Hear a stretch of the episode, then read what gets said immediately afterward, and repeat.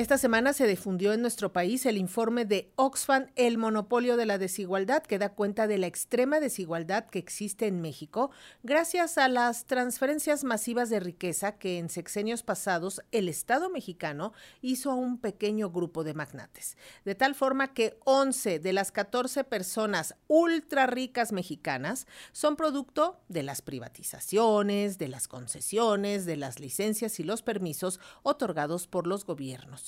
Estos 14 ultra ricos mexicanos concentran el 8% de la riqueza en un país donde 9 millones pues viven al día. Carlos Slim, Germán Larrea, Ricardo Salinas Pliego, Roberto Hernández, Fernando Chico Pardo, Carlos Janrón y Alejandro Bayeres son parte de esa lista. Para conocer más de este informe, hacemos contacto telefónico, no, a través de la plataforma digital, con Diego Merla, López. Él es coordinador de justicia fiscal de Oxfam México, a quien saludamos con gusto. Diego, muy buenas tardes, bienvenido. Muchas gracias por, por, la invitación y encantado de estar aquí contigo y con tu audiencia. Muchas gracias, Diego. Pues platícanos, se habla mucho de la desigualdad en México y en el mundo, pero ¿cuáles son los impactos directos que tiene sobre la población vivir con esta desigualdad extrema? Pues mira, yo te diría, eh, una de las cosas que hemos estado diciendo mucho en entrevistas es que no es la cuesta de enero, sino que son los ultra ricos, ¿no? Esta extrema concentración de la riqueza que vemos ahora y que estudiamos nosotros en el informe, tiene un impacto directo en nuestro día a día, en los precios que pagamos por los productos y bienes y servicios que consumimos, eh, en, la oferta que tenemos en general de bienes y servicios también. Todo esto porque, porque la extrema concentración de la riqueza se ha dado a partir de, una relación de conveniencia entre el poder político y el poder económico, ¿no? en las últimas cuatro décadas hemos visto a más de mil empresas públicas ser privatizadas, mm, una cantidad también bastante considerable de concesiones, permisos a empresas muy grandes que muchas veces son propiedad de estos ultra ricos que, que ya bien enlistaste.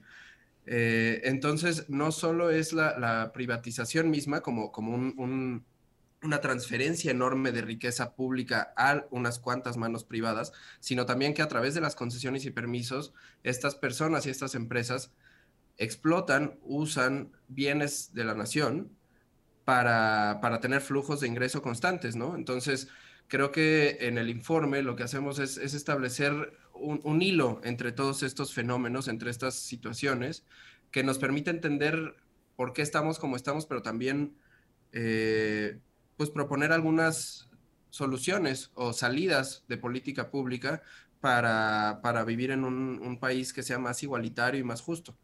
Eh, Diego, precisamente hace unos días en el marco de esta reunión también de los más ricos del planeta de Davos, Oxfam dio a conocer el panorama a nivel mundial y no era muy diferente de lo que pasa en México. Se está dando una gran concentración de la riqueza, la brecha entre los ricos y los pobres cada vez es más grande. ¿Qué tipo de medidas fiscales, de política pública, como estabas diciendo, hay que emprender, por lo menos desde el gobierno mexicano, para empezar a cerrar esta desigualdad terrible. Sí, creo, que lo dices muy bien, no es un fenómeno exclusivo de México, es un fenómeno global. Eh, y justamente en Oxfam decimos, bueno, estamos frente a una disyuntiva, ¿no? O seguimos por donde vamos y entonces nos tardamos 230 años en erradicar la pobreza, pero 10 eh, años en, tener el primer trillonario, es decir, la primera persona que, que eh, amase un millón de millones de dólares o, aplicamos soluciones de política pública que además ya se han usado en muchos países y en otros contextos históricos, que sí pasa por la política fiscal, pero también la política industrial, política de competencia, política social. Eh, sin duda tienen que estar sobre la mesa los impuestos a las grandes fortunas, impuestos a la riqueza extraordinaria, a las herencias, eh, pero también yo creo que ahí sí, en México en particular, nos ha faltado política de competencia real, seria, ¿no? Eh, vemos que muchos de los sectores claves de la economía están muy concentrados y además vemos que los precios incrementaron más en esos sectores, ¿no? En este eh, periodo de septiembre de 2021 a septiembre de 2022, que ha sido eh, el periodo en que más incrementó el costo de vida en los últimos 20 años en México. los precios, por ejemplo, de la aviación, de los hoteles, de la cerveza, de, productos que, que, que, son parte de mercados muy concentrados y en donde los ultra ricos tienen participación muy importante, fueron los que incrementaron más, incrementaron incluso más que los precios en general en toda la, economía. Entonces, eh, creo que pasa, es, multifactorial y las soluciones tiene que ser un paquete y tiene que, atenderse de forma integral. Pero de lo que quizás no se había hablado tanto y, hablamos en este informe es la política de competencia, ¿no? Sin duda lo fiscal es importantísimo eh, y lo hemos dicho muchas veces en Oxfam, pero también la política de competencia y, del otro lado, quizás del lado del, gasto público también, eh, la política de cuidados, la política social. Eh, lo mencionamos dentro de los puntos que, tenemos como propuestas, como la agenda de Oxfam. Eh, también los cuidados son importantes y la política ambiental, porque no va a haber política fiscal, industrial si no considera la política ambiental que perdure, ¿no? Tenemos la crisis climática también ya encima y es una crisis que se ve agravada en gran medida por las inversiones y los consumos de los ultrarricos y de las personas que tienen ahora eh, la riqueza y, la, y fortunas concentradas en pocas manos. Diego, este punto que agregas, el de la competencia, porque realmente en los informes anteriores nos habíamos centrado en el asunto fiscal, el impuesto a los más ricos, e incluso ahora en Davos ellos dijeron, bueno, es que los gobiernos no nos han puesto los impuestos, nosotros estamos dispuestos a pagar más, pero ellos no lo han hecho. ¿Quién tiene que entrar a esa competencia? ¿Más empresas o los estados? Eh, yo creo que es, es un tema de detalle fino, de, de analizar caso por caso y sector por sector. En el informe global de Oxfam sí se propone que en sectores estratégicos haya participación del Estado. Eh, yo creo que también es, muy importante que haya participación del Estado en los consejos de administración de empresas que participen en sectores estratégicos.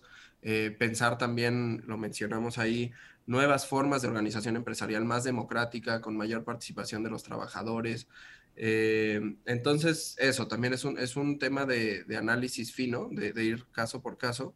Em, y, bueno, algunas propuestas se pueden ir solucionando y se pueden abordar desde lo nacional, otras muchas también tendrán que involucrar mucha coordinación internacional, ¿no? Ya hay plataformas regionales y globales, la Unión, eh, perdón, Naciones Unidas está trabajando ya en una convención tributaria, eh, existe la plataforma tributaria de América Latina y el Caribe que lidera el gobierno de Colombia ahora, en las que México yo creo que es fundamental que tenga una participación más activa como líder de la región que siempre ha sido, ¿no? Entonces, eso. Oye, Diego, y en este asunto de crear un impuesto para la riqueza, ¿cómo lo ves en el contexto mexicano?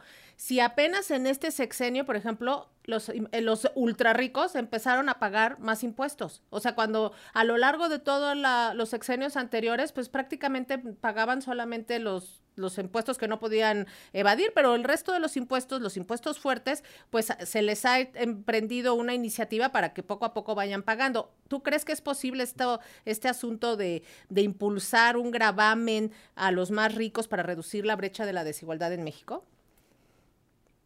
Sí, yo, yo creo que no solo es posible, es urgente. Eh, y afortunadamente creo que no somos la única organización que lo, lo trabaja, que lo exige, que, que, además tiene los números y los datos para, para probar que es viable y que es técnicamente bastante sólida las, las propuestas. Hay varias propuestas de, impuestos a, a, grandes fortunas, a herencias, a los ingresos más altos, ¿no? Por ejemplo, tenemos una ley de ISR que si bien es progresiva, eh, la, la, tasa máxima aplica desde un, un, monto muy bajo y además le aplica tanto a quien gana... Eh, 20 mil o 300 millones, ¿no? Exacto, e, es algo que de repente decimos, ¿no? Yo con Carlos Slim lo único que tengo en común es que los dos somos ingenieros de profesión y también que pagamos la misma tasa de ISR sobre nuestros ingresos, ¿no? Entonces, creo que ahí hay, hay un, amplio espacio para, para, revisar. Yo estoy seguro que se harán propuestas en, estas, eh, en estos meses y será muy importante que las, las personas que, que se están candidateando ahora a, puestos de, de elección popular lo tomen en cuenta porque porque ya no, ya no hay tiempo y no hay dinero para hacer todo lo que necesitamos hacer y necesitamos un Estado fuerte y capaz que cuente con los recursos necesarios para hacer frente a, las múltiples crisis. Y un poco retomando lo que mencionabas de, de, estos 240 ultra ricos que se juntaron en Davos a decir, oigan, cóbrenos, ¿no? Nosotros orgullosos de pagar. Eh, yo creo que dentro de todo es buena señal, ¿no? Eh, yo creo que son gente que entiende que, que nos beneficiaría a todas y a todos en la sociedad que, se cobren impuestos a, las riquezas más altas, a los ingresos más altos, eh, de, forma que la sociedad pueda tener una distribución de la riqueza más igualitaria y entonces alcancemos un, futuro más justo. Y deja todo el futuro más justo, un futuro en donde todos participemos, ¿no? Donde democráticamente podamos imaginar en colectivo cómo se ve, porque ahora mismo son las decisiones de unas cuantas personas las que definen eh, qué futuro tenemos. Pues te agradecemos muchísimo, Diego Merla López, coordinador de justicia fiscal de Oxfam México, estos minutos con las audiencias de Radio Educación y nos mantenemos en contacto. Muchísimas gracias. Muchísimas gracias a, a ti y al auditorio. Buenas tardes, hasta luego.